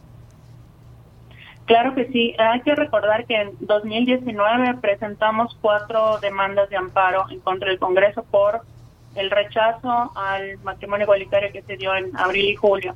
Eh, para quienes nos escuchan, un juicio de amparo es un juicio que existe en México para exigir el cumplimiento de derechos en la Constitución. Es un juicio de derechos humanos, en pocas palabras.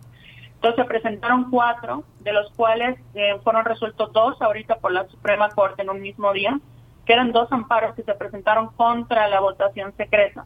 Por un lado, porque la votación secreta no está permitida en la legislación del Congreso, es decir, el Congreso eh, se saltó su propia legislación. Y por otro lado, porque aunque lo previese la, la constitución, eh, la legislación de Yucatán es inconstitucional porque impide que las personas podamos saber de las decisiones que toman nuestros representantes y sobre eso evaluar el ejercicio de sus funciones. A ver, perdón, Entonces, perdón Carla, perdón que te interrumpa. Lo que nos estás diciendo es que el órgano legislativo de Yucatán, el que hace leyes para la sana convivencia en el Estado, no solo eh, se brincó una legislación, sino que se inventó prácticamente un procedimiento que no está previsto en la ley orgánica del propio Congreso. Es decir, le dieron toda la vuelta completamente al orden legislativo al votar en secreto. Así es, porque en la legislación de Yucatán sí se prevé la votación por cédulas, es decir, cédulas quiere decir que meten el voto doblado en una urna y no sabemos quién votó en qué sentido, solo sabemos el resultado de tantos votos a favor, tantos en contra. Se prevé, pero únicamente para nombramientos de ciertos cargos. Por ejemplo, cuando se elige al presidente de la mesa directiva del Congreso, que es como pues el presidente del Congreso, se votan por ese mecanismo para evitar que haya pues eh, enemistades entre las y los diputados de oye tú votaste no votaste por mí etcétera. Pero fuera de eso no está previsto para eh, reformas constitucionales como es el caso y mucho menos para reformas de derechos humanos la Suprema Corte este miércoles eh, avaló esta lectura no es decir confirmó que efectivamente conforme a la legislación de Yucatán no se permite pero que además sería inconstitucional porque impide este ejercicio ciudadano de conocer cómo están eh, pues trabajando nuestras diputadas y diputados, sobre todo recordemos que ahorita ya los diputados se pueden reelegir, entonces, ¿cómo saber si estás a favor o en contra del matrimonio igualitario? ¿Cómo saber si le vuelves a dar tu voto a un diputado y a una diputada si ni siquiera sabes cómo votó, en qué sentido? Tan es así que son más quienes están diciendo públicamente que votaron a favor que los votos que realmente hubieron a favor. Es decir, hay legisladores que están mintiendo, ¿no? Y esto se da por ese mecanismo. Entonces la Suprema lo que dijo, bueno, esto no es válido, entonces el procedimiento eh, legislativo queda invalidado, es decir, no tiene validez legal a partir del momento en el cual el presidente de la mesa directiva dijo vamos a votar por votación secreta. Entonces lo que se tiene que volver a repetir el procedimiento hacia hasta ese momento para que vuelvan a votar la iniciativa, pero de forma abierta, de tal manera que permitan que el resultado que quede sea un resultado que la ciudadanía pueda saber en qué sentido quedó. Entonces, en ese sentido, es lo que ordena, no está ordenando el matrimonio igualitario en sí, para eso hay otro amparo que también presentamos, que este es un amparo en contra del rechazo en sí, que también está en la Suprema Corte y que lo va a resolver el Pleno próximamente. Todavía no hay fecha de sesión, pero todo indica que pues va a ser sesionado entre lo que queda de agosto y septiembre. Sería cuestión de esperar a que den una fecha.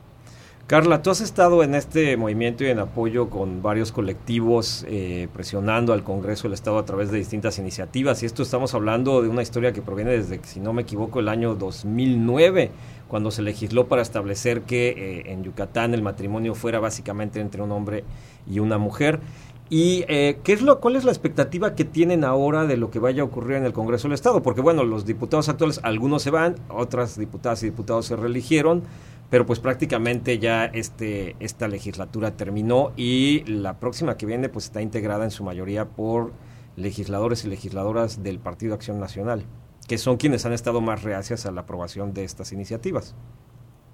Claro, es una pregunta muy importante y allá hago varias eh, aclaraciones. Una, eh, las sentencias contra el Congreso, sea la legislatura que sea, es decir, quien esté en el cargo tiene que cumplir, aunque no haya sido quien cometió pues el acto ¿no? del 2019. Entonces, incluso si llega a cambiarse la legislatura, la nueva está obligada a cumplir. ¿Qué pasa si no quieren cumplir? Eh, pues hay mecanismos de sanción a las autoridades por incumplimiento que pueden llevar incluso a la destitución. La Suprema Corte ya ha ordenado destitución de ayuntamientos, por ejemplo, por incumplimiento de sentencias de amparo, e incluso hace poco inició un procedimiento de destitución de todo el Congreso de Nuevo León por incumplir una sentencia de amparo no llegó a resolver la Suprema Corte porque antes de que sesionen para ver si, digamos, si destituían o no el Congreso de Nuevo León por desacato, el Congreso rápidamente eh, cumplió con la sentencia, entonces quedó sin materia y no pasó a más.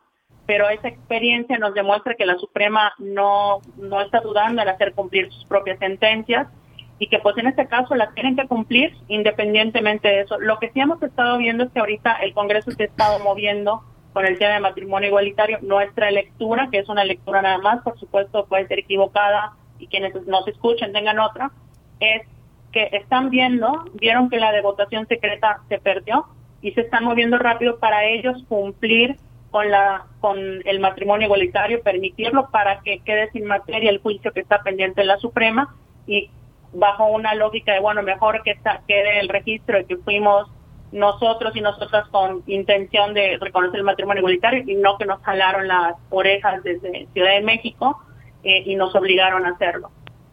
Muy bien, pues Carla, te agradecemos muchísimo. Finalmente esto que nos comentas sería, eh, pues, no la manera ideal en la que se hubiera esperado la ciudadanía que ocurrieran las cosas, pero si finalmente se atiende a esta petición, que es un derecho humano básico de puede tener cualquier persona sin importar su distinción de género, pues, eh, pues el resultado va a ser positivo si los diputados deciden irse por su propia cuenta sin tener que esperar a que la Suprema Corte de Justicia de la Nación los obligue. Muchísimas gracias, como siempre, por atendernos. Que estés muy bien y estamos al pendiente de cualquier cosa. Muchas gracias a ustedes. Territorio Independiente. Oiga, y en otros temas, bueno, pues vamos a hablar de todo esto, de lo que pasa, que los niños si regresan, que no regresan, que si los mandamos, que si no los mandamos, que si prefiero que vayan a una fiesta, que prefiero que vayan al colegio, que si se enferma, que no se enferma, que si los hospitales están llenos o no. La escuela y volver o no a las escuelas. porque a clases volvemos, la cosa es si regresamos a las aulas. Fíjate que yo sí estoy de acuerdo, pero bueno, es eso harina de otro costal, pero fíjate que Luis Fernando Carrera Castro el nuevo representante del Fondo de Naciones Unidas para la Infancia, la UNICEF, la UNICEF en México, respaldó la decisión del gobierno mexicano sobre el regreso a clases presenciales para la educación básica en todo el país dispuesto para el próximo 30 de agosto. En un mensaje emitido desde Palacio Nacional, Carrera Castro ofreció trabajar en conjunto con las autoridades educativas federales para conformar los protocolos sanitarios de monitoreo de los centros educativos, de comunicación, de recuperación de los aprendizajes y la salud mental de los menores tras ausencia de las aulas por más de 15 meses. Detalló que en el mundo existen mil millones de niños que ya están volviendo a clases. 750 millones que están a punto de volver a clases y 150 millones de niños que nunca han vuelto a clases presenciales desde hace 18 meses, de los cuales casi 37 millones corresponden a México, pero eso no sé si es con pandemia o sin pandemia. Y quiero destacar, eh, quiero decir que este gesto que está haciendo el gobierno de México de promover el retorno a clases es un gesto de valor mundial. ¿eh? Eh, en el mundo entero se está celebrando esta, esta decisión. Por supuesto que todos queremos cuidar a los niños y tenganlo seguro que la labor de UNICEF es precisamente proteger los derechos humanos de los niños y las niñas y adolescentes del mundo y de México, por supuesto. Y bueno, eso fue de la UNICEF, pero en la Ciudad de México, o al menos en la Ciudad de México, no que no en todo el país, de acuerdo con la Comisión de Derechos Humanos, y su titular, Nacheli Ramírez. Siete de cada diez niños dijeron que sí quieren volver a clases presenciales pese a la pandemia por COVID. Eso es lo que dice Nacheli Ramírez, repito, titular de la Comisión de Derechos Humanos de la Ciudad de México, y vamos a escuchar lo que ella dice. El saldo es blanco, sin fallecidos ni heridos por el paso del huracán Grace en Campeche, Quintana Roo y Yucatán. Eh, agradecer, sin lugar a dudas, el respaldo y el trabajo comprometido de Sedena y de Marina que desplegaron eh, su plan DN3 eh, correspondiente a Sedena en una fase de auxilio. Sí, muy bien. Este, aquí seguimos eh, les afectó el huracán fuertemente a estos chicos porque no era el insorto que queríamos. Pero ¿qué decían a Shelly de regresar a clases? Siete de cada diez niños en la Ciudad de México dicen que quieren regresar a clases presenciales, a las aulas. Esto debido a que se, se realizó una encuesta ahí mismo en la Ciudad de México llamada Caminito de la Escuela y que fue presentada ¿Sabes ya Me en encanta la creatividad que tiene. Caminito, de, la escuela, Algo que Con pandemia. Son tan creativos para algunas cosas, pero, Deberían cambiarle la letra, ¿no? Caminito de la escuela con pandemia a estudiar. Van todos los niños y niñas, pues van a decir que se les Neta, te vas a poner a cantar aquí, Luis. No, no lo voy a ah, hacer. Nada más este, parafraseé la canción. Oye, por cierto, tu primo. Mi primo. Tu primo, el subsecretario. Ah, mi primo. Ah, López Gatel. Pensé que hablabas de tu mi primo paisano. López Gatel. No, es no vayan a creer que es mi primo, ¿eh? La escuela, ¿saben qué? El ¿Qué tiene? Di la verdad, el científico. El científico bueno, dijo que ya, que no importa el semáforo. No importa, los niños regresan a clase. A como del lugar. Ah, como del lugar. A como del O sea, ya no importa que esté en rojo, los niños estarán en clase. Naranja, los niños estarán en clase. Verde, azul, amarillo, todos los niños estarán en clase. Y esto lo dijo a través de una publicación donde, eh, que recientemente hizo la Secretaría de Salud en la que establece el lineamiento para estimación de riesgos de semáforo por regiones de COVID-19. Este documento lo presentó la Secretaría de Salud en una reunión con gobernadores y autoridades estatales y dijo ahí Hugo López Gatel lo siguiente que le voy a comentar, que la actividad educativa se considera esencial No para el correcto desarrollo de la niñez y las juventudes. Eso Brillante, lo brillante, brillante. Y durante esa reunión virtual y ante el secretario de Salud, Jorge Alcocer Varela, López Gatel detalló que el lineamiento establece que la actividad educativa no se sujeta a cierres conforme al nivel de riesgo epidémico, sino que se llevará a cabo de acuerdo con lo establecido en la guía para el regreso responsable y ordenado a las escuelas. No sé si ustedes nos escucharon en días anteriores cuando Andrea Montalvo aquí le platicó de esa famosa guía para el regreso responsable y ordenado de escuelas, que es básicamente una presentación como de 15 hojas de PowerPoint, donde decía pues que hay que lavarse las manos, que hay que usar el gel. Pero además está, ya este- sabes, foto, pequeño texto, una foto enorme y un pequeño texto, ¿no? Exacto. Es que y, son con, brillantes. y con las medidas esas que, a ver, que no estoy menospreciando, pero son las que ya sabemos, es decir, todas las aquella- aquellas medidas sanitarias que nos dicen incluso cuando estamos entrando al supermercado o a cualquier establecimiento público o a donde vaya a entrar usted este viernes por la noche si sale, recuerde temprano. Y que son básicamente, repito, llamadas así, la guía para el regreso responsable y ordenado a las La guía que no tiene rumbo. Claro que sí, la guía sin rumbo. Oye, ¿y en Quintana Roo qué está pasando con los maestros? En Quintana Roo los maestros también están preparándose para el regreso a clases porque resulta que va a ser obligatorio para los maestros y para todo el personal administrativo del estado de Quintana Roo. Obviamente estamos hablando de escuelas públicas y allá la secretaria de Educación fue la que les volvió a decir una vez más, ¿saben qué? Perdón, la subsecretaria les dijo, señores, hay que regresar a las aulas, regresen o no los niños a las aulas. Vamos a escucharla. No cualquiera sale con su familia a, de vacaciones, pues toma todas las medidas posibles. Entonces, realmente yo por el momento ya no veo necesario tomar medidas de ese tipo.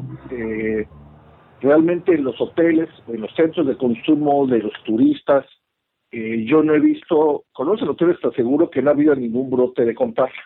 Es decir, la gente que viene de vacaciones, pues es gente que está sana y que se siente bien. Ay, les afectó durísimo, pero bueno, oye, tenemos ya, para no mandar a insertos que no saben manejar y que no están concentrados la gente de producción el día de hoy. Ecosur retomará clases en septiembre. Y, el, y Daniel Pech, coordinador del Colegio de la Frontera del Sur en Campeche, eh, pues habla sobre que se retomarán las actividades académicas el próximo mes de septiembre con la condición, esto en Campeche, con la condición de que el alumno esté vacunado contra el COVID-19 siguiendo las medidas para evitar consejos, consejos informó Daniel Pech coordinador de Ecosur de la unidad de Campeche. Y vámonos, vámonos. Pues estamos una, eh, considerando que probablemente en septiembre, que es cuando se abren los siguientes cursos, podamos tener cursos presenciales con varias condicionantes. Una es que, eh, primero, que los alumnos tienen que estar vacunados, ¿no?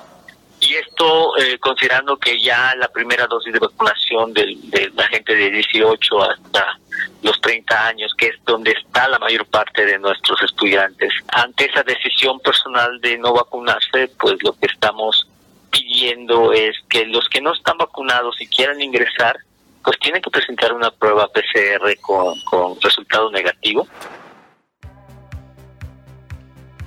Estamos casi la recta final, pero sí me querías decir algo sobre sobre eh, el Colegio de la Frontera Norte, digo, del, de la Colegio de la Frontera Sur. Bueno, pues es una, es una institución pública educativa más para estudios de posgrado, es decir, ya gente mayor gente ya mayorcita que ya estudió una licenciatura probablemente y que hacen investigación académica se, se, entiende muchísimo más el hecho de que ellos digan, bueno, pues sí, regresamos a clases, regresamos a las aulas y no hay mayor problema, porque pues es, eh, digamos, entre adultos, se supondría, ¿no?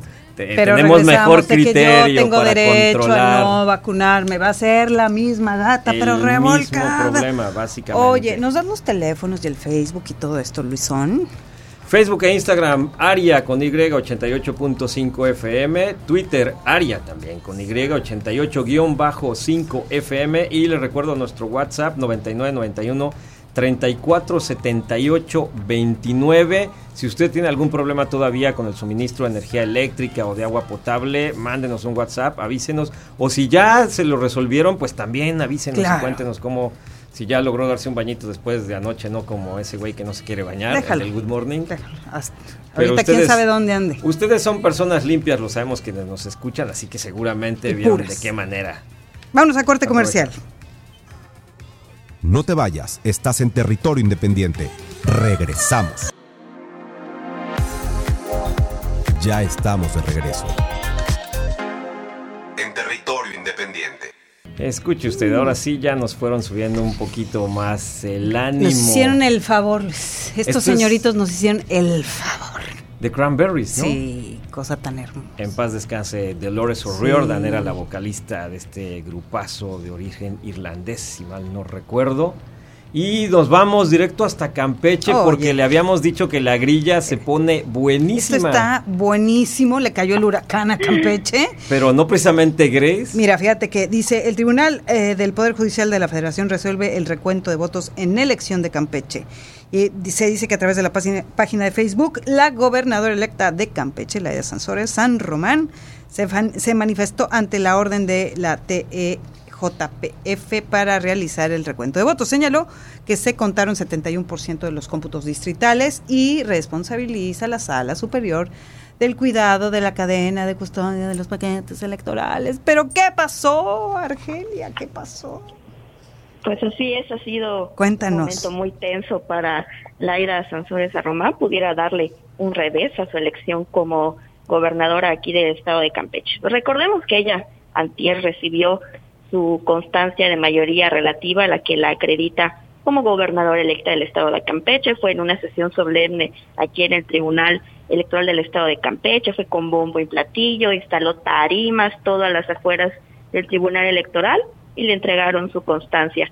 Ayer en sesión, pues justamente el Tribunal Electoral del Poder Judicial de la Federación, pero la Sala Superior dice que se va a hacer el recuento de todas las casillas electorales aquí en el estado de Campeche, lo que podría revocar pues justamente que fuera electa el estado, el gobernador electa del estado de Campeche. ¿De quién aprobaron esta moción? Por parte del Partido Movimiento Ciudadano que encabeza aquí Eliseo Fernández Montúfar. Hoy Morena Campeche hizo una rueda de prensa pues para emitir su postura, además de la que dio a conocer ayer en redes sociales Laira Sánchez San Román, es el dirigente estatal de Morena, Eric Reyes León, quien dijo que es ilegal lo que está haciendo el Tribunal Electoral, pero que ellos están seguros de que Laira Sansores ganó aquí en Campeche. Vamos a escuchar. Los magistrados tomaron a bien la decisión de que para dar certeza a la elección que hubo el 6 de junio pasado, ordenan un reconteo, un nuevo conteo total del 100% de todas las casillas del estado de Campeche. Queremos comentar que esto es completamente ilegal. Ya hubo un conteo por el órgano electoral local del estado. Y miren, la cuarta transformación llegó para quedarse. Como escuchamos, ellos muy seguros del triunfo de Laira Sansores en Román aquí en Campeche, dicen que van a respetar este recuento de votos, pero que no dejarán que ningún otro partido se adjudique la victoria aquí en el estado de Campeche. También se espera que hoy por la tarde pues den su postura justamente el Instituto Nacional Electoral aquí en el estado de Campeche y el Instituto eh, el Tribunal Electoral también del Estado de Campeche, ¿no? Mayra Fabiola Bojortes González, que encabeza el IEC, y Elizabeth Tapia Quiñones, que encabeza el INE aquí en Campeche, para ver qué va a suceder, cómo se va a llevar a cabo todo este recuento de votos y si ella o no va a dar el grito el próximo 16 de septiembre. Ya está dando el grito. De hecho, ya está dando el grito, ¿no, Argelia? Ya, ya el grito está anticipado. Dicen que había mandado a hacer un cochinito enterrado y de ese tipo de cosas y que lo volvió a tapar. Así que es. lo volvió a tapar. Va a estar difícil, va a estar fuerte, porque no lo van a aceptar. No, no lo van en a aceptar. caso que fuera.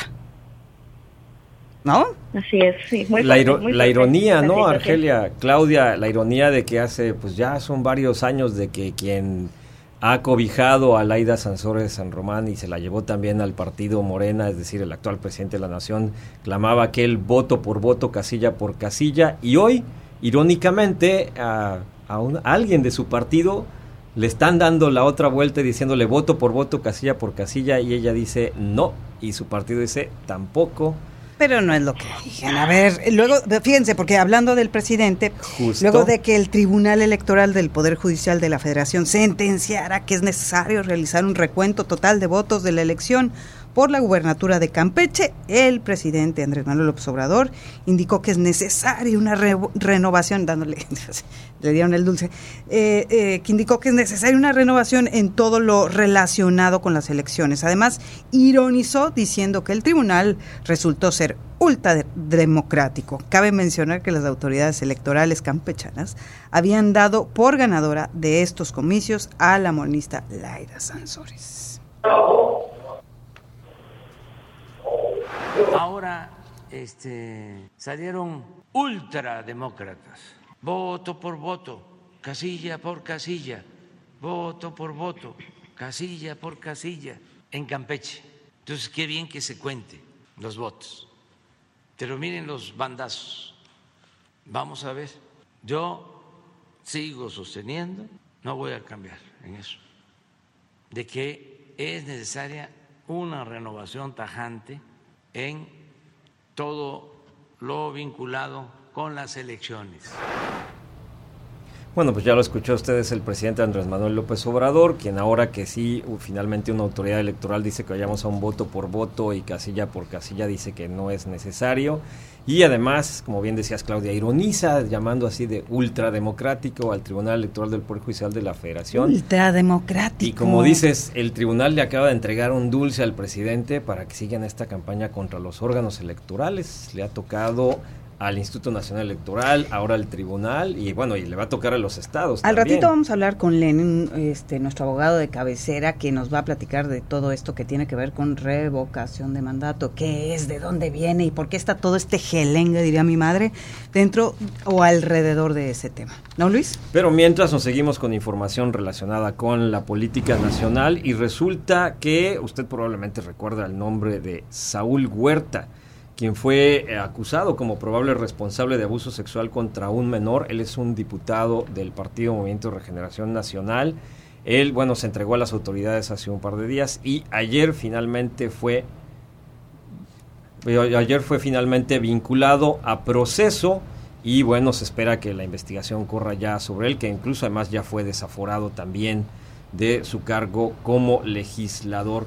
Y sobre esa información nos brincamos directamente hacia el Congreso de la Unión y hacia Ay, nuestros se diputados puso federales. Ceci, Ceci, ¿estás ahí? Cecilia Hernández nos va a comentar qué fue lo que pasó con todo este tema de la discusión que hablamos desde un principio sobre la iniciativa de revocación de mandato, que si bien es un ejercicio que sería hasta marzo del 2022, pues ya está generando bastantes chispas entre nuestros legisladores. Cecilia Hernández, ¿cómo va el asunto? ¿Qué tal? Muy buenas tardes. Te saludo con gusto. Por segunda ocasión, Morena y sus aliados del PT, PES y PB no lograron la mayoría calificada que requerían, es decir, 25 votos, del Pleno de la Permanente para poder llamar a ambas cámaras a celebrar un periodo extraordinario de sesiones antes de que el Instituto Nacional Electoral emitiera los, los, lineamientos para una eventual consulta de revocación de mandato, luego de que el Congreso fuera omiso al no aprobar esa ley secundaria en la materia en el tiempo establecido. Morena y PT acusaron a los opositores que le temen a la revocación de mandato y por eso no apoyan la realización de un extraordinario mientras que los partidos Acción Nacional, del PRI, del PRD y MC insistieron en que no estaban de acuerdo con la pregunta que Morena quiere plasmar en la ley, porque plantea la ratificación del presidente en lugar de la revocación. Durante el debate, la senadora panista Xochitl Gálvez sacó un pizarrón para explicarles a los y a los integrantes del grupo parlamentario de Morena que simplemente pues no le daban las cuentas y que no les y que les aplicaba la regla de tres que no les alcanzaba precisamente los votos y vamos a escuchar cómo les explicó precisamente las cuentas. La revocación es una figura de democracia directa para empoderar al ciudadano, una figura para castigar a un mal gobernante, para quitar de su cargo a alguien que le ha fallado a México. Queremos regularlo. Estamos listos para entrar al debate en el mes de septiembre. Tuvimos la oportunidad de haber llegado con un dictamen que incluyera las observaciones de la oposición. Hubo una cerrazón de parte de ustedes. Y tendrían que haber analizado que para tener un periodo extraordinario necesitaban de la oposición. Pero han ignorado a la oposición y creen que agrediendo, insultando, podemos llegar a consensos. Así es que creo que hay que empezar a trabajar con una visión distinta, porque si quieren hacer reformas constitucionales, van a necesitar que convencernos de esas reformas constitucionales. Y aquí mis compañeros ya han dicho las deficiencias que tiene esta reforma, pero sabemos que en septiembre la van a sacar. Y bueno, la senadora del PRI, eh, del PRI, Claudia Ruiz Massieu, propuso hacer una mesa para construir la ley de revocación de mandato que necesita el país por una ley que no viole la Constitución, que empodere a la ciudadanía y no al poder público. Al emitir su voto a favor, la senadora Lucía Trasviña de Morena arremetió contra los que votaron en contra y se pronunció porque Lorenzo Córdoba simplemente deje la titularidad del INE. Vamos a escucharla. Ahora Jesús Lucía Trasviña Valderrat. Viva el mejor presidente de México. Viva, ¡Viva, la cuarta transformación. Viva. Mueran los neoliberales conservadores. Fuera Lorenzo Córdoba del INE a favor de la extraordinaria. Su compañera de bancada, Ángeles Huerta, aprovechó para acusar al INE de tener oscuras intenciones con la, emisión de los lineamientos para la consulta de revocación de mandato del próximo año. Y el petista Gerardo Fernández Noroña reapareció luego de recuperarse de COVID y sin cubrebocas y afirmó que la oposición le teme a la revocación de mandato. Y bueno, pues ¿sabes quién salió en defensa precisamente de los que votaron en contra? Pues fue Kenia López Rabadán. Ella es la panista y les dijo, aprendan a, aprendan a perder, señores. ¿Por qué insisten en hacerle el levantadero al presidente de la República? No les vamos a cumplir el capricho que quiere López Obrador. Y luego de no obtener los votos necesarios, el presidente de la mesa directiva, Eduardo Ramírez, instruyó a desechar el dictamen y archivarlo como un asunto concluido. El tema el tema podría ser retomado el próximo mes, toda vez que en marzo del 2022 se tiene que hacer esta consulta de revocación de mandato. Ayer se puso bueno en la Cámara Alta, en la permanente, sacaron incluso hasta los abacos porque dijeron que si lo hacen las cuentas con las calculadoras, pues ni así le sale.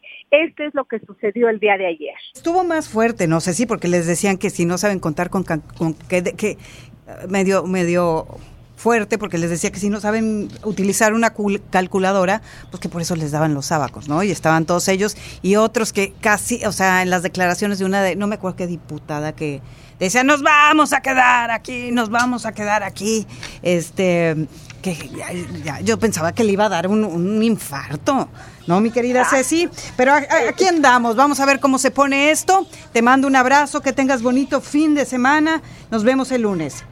Igualmente. Ya nos vamos a corte comercial. Regresamos. Esta es guerra de, de producción contra redacción. Esto es una guerra. O sea, yo creo que ya, o sea, ya, esto es, ya, de hecho es agredirnos.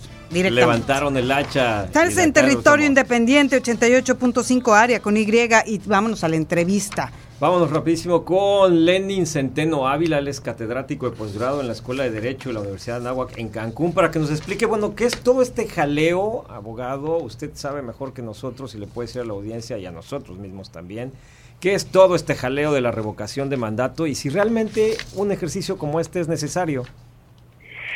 Hola, Claudia y Luis, muy buenas tardes. Saludos Hola, Lenin gusto en saludarlos. Miren, en efecto, primero vamos poniendo las cosas sobre la mesa para no confundir al auditorio y poder entender qué es lo que se está poniendo a discusión. Se habló en algunos medios de que se estaba frenando la revocación de mandato, lo cual es absolutamente falso. El presidente Andrés Manuel, dentro de sus propuestas de campaña, presentó el tema de eh, comprometerse a elevar una iniciativa de ley para incorporar la eh, consulta ciudadana y el tema de la revocación de mandato. Ambas figuras ya están previstas en la Constitución, se encuentran previstas dentro del artículo 35 y 36, que son los derechos y obligaciones de los ciudadanos. Entonces, no se está poniendo a discusión la revocación del mandato. La revocación de, de mandato ya está completamente establecida dentro del marco constitucional como un instrumento democrático de participación ciudadana en la que se pone a consideración la conclusión anticipada del cargo de cualquier miembro del Poder Ejecutivo, Legislativo, Judicial, eh, perdón, no es judicial, el Poder Ejecutivo, Legislativo, que es decir, cualquier cargo de elección popular de manera directa o indirecta, por un tema de pérdida de confianza. El ajetreo que estamos escuchando ahorita es un tema de lo que se pretende aprobar en el Senado de la República es la ley federal de revocación de mandato, es decir, la ley reglamentaria a la propia constitución que lo establece. Hay un dicho que dice que para qué tanto brinco si el piso está parejo. Sí.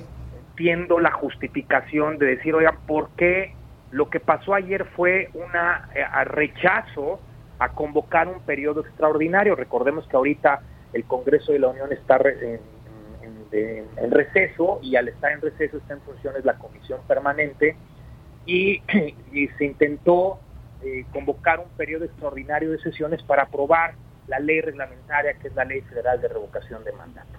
No obtuvieron los votos este, respectivos y no se aprobó la sesión extraordinaria. Seguramente podrá haber otra, otra intentona en el transcurso de la siguiente semana. Lo que sí es importante señalar es la primera suspicacia que nos genera cuál es la prisa si a dos semanas se inicia el periodo, el, el, el siguiente periodo ordinario de sesiones, ¿no? Dos, la propia Constitución establece perfectamente delimitado eh, los plazos y los señalamientos para poder iniciar el proceso de revocación de mandato. Yo sí quisiera centrar más bien que la discusión se está anticipando, estamos, eh, nos estamos anticipando a la discusión de fondo más que de forma. Y la discusión de fondo es que estamos hablando de un proceso revocatorio y no de un proceso refrendatorio. ¿Qué significa esto?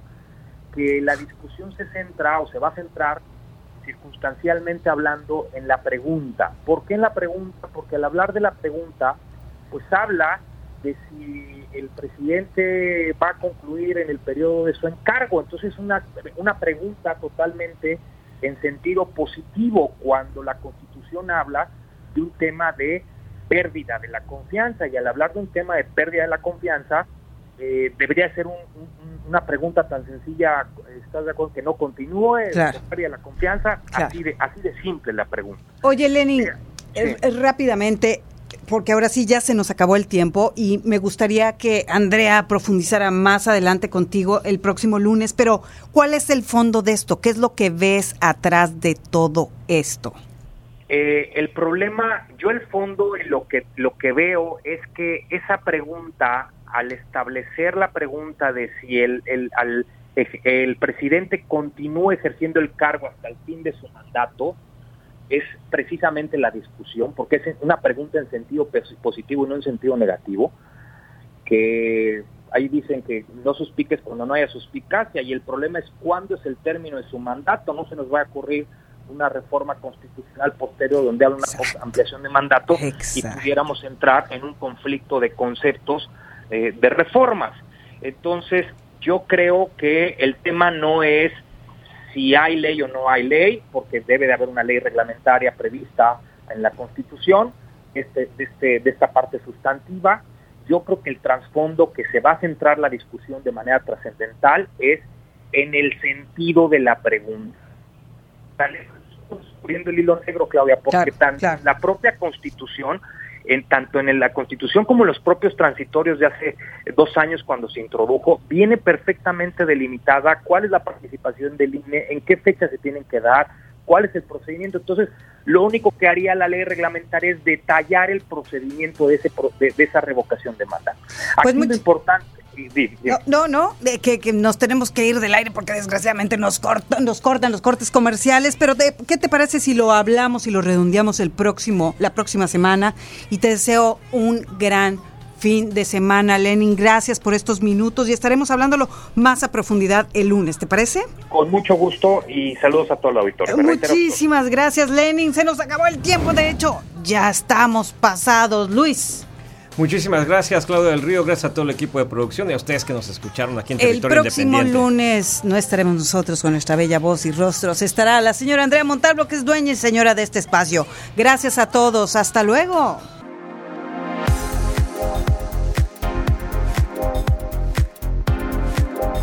Ya estás bien informado. En